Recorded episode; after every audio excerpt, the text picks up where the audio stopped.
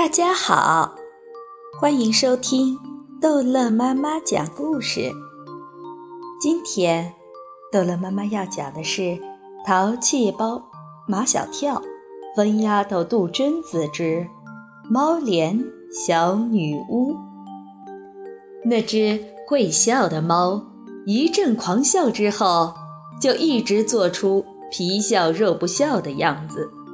以后随便马小跳他们怎么逗他，做出各种各样笑，要他来模仿，他也不理不睬，蹲在杜真子住的房门前，皮笑肉不笑的望着他们。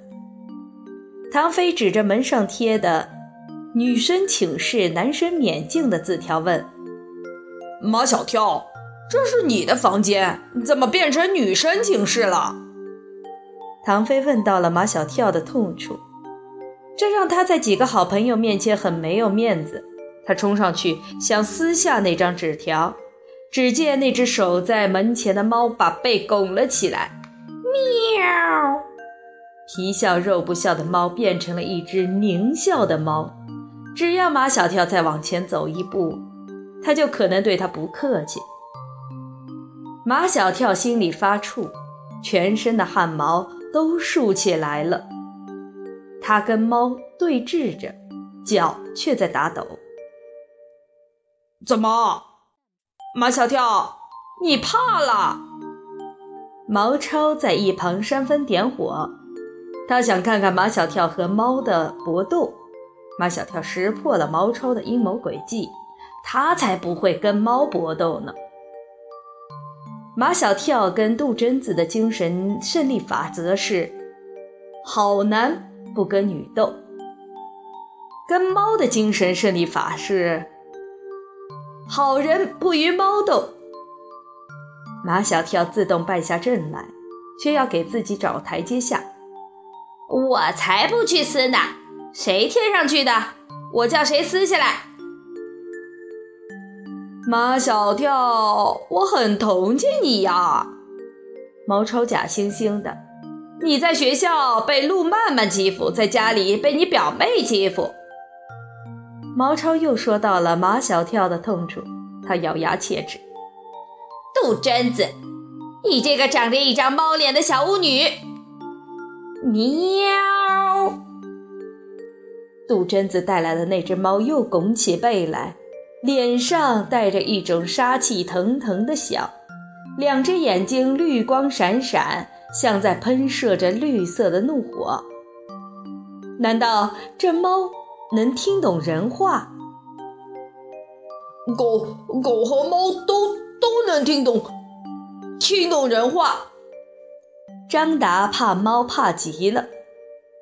嗯，马啊，小跳，你。不要再再再说你表妹的坏坏话了。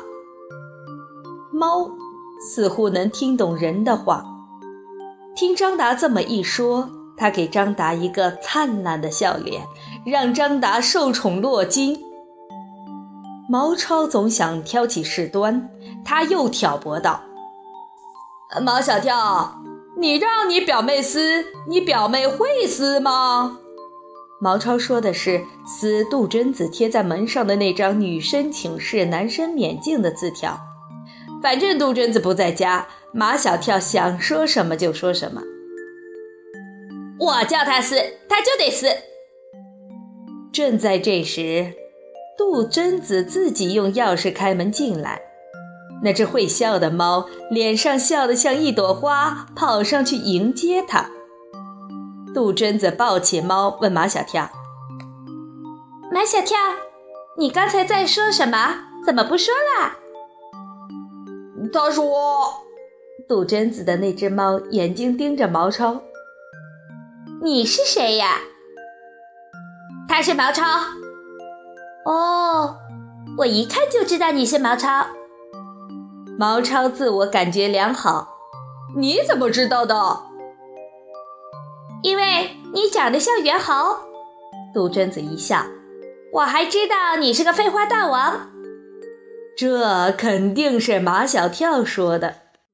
毛超从后面踢了马小跳一脚，杜真子走到唐飞面前，我还知道你叫唐飞，你真的很像企鹅呢。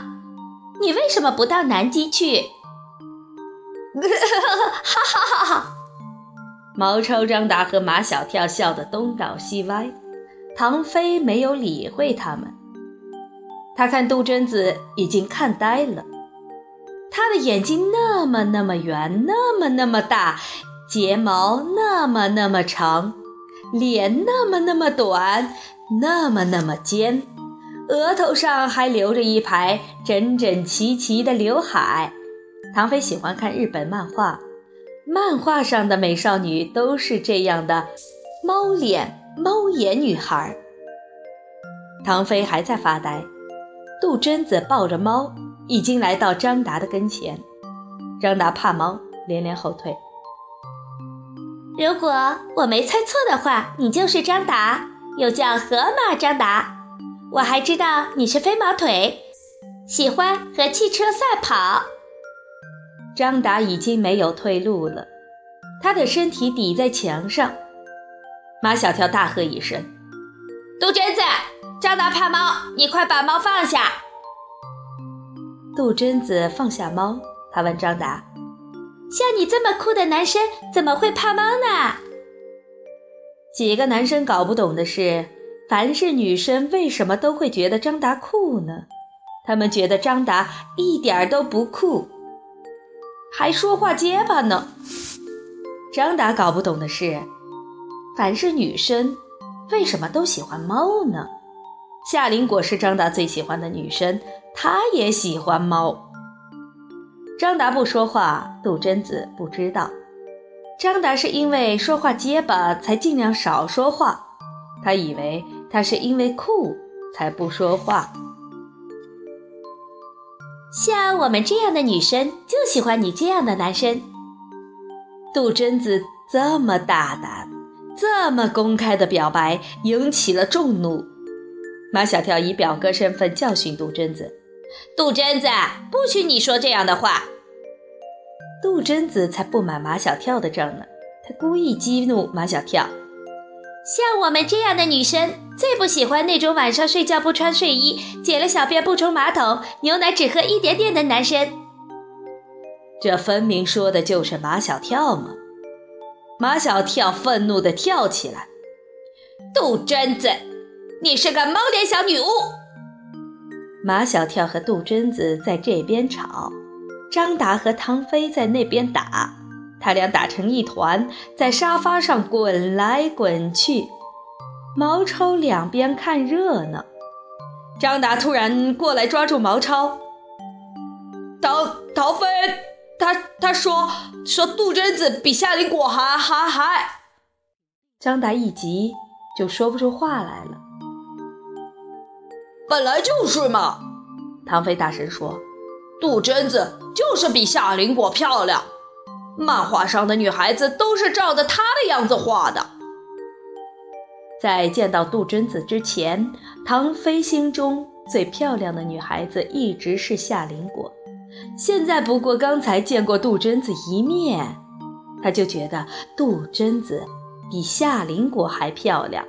杜真子真的是一个小女巫啊！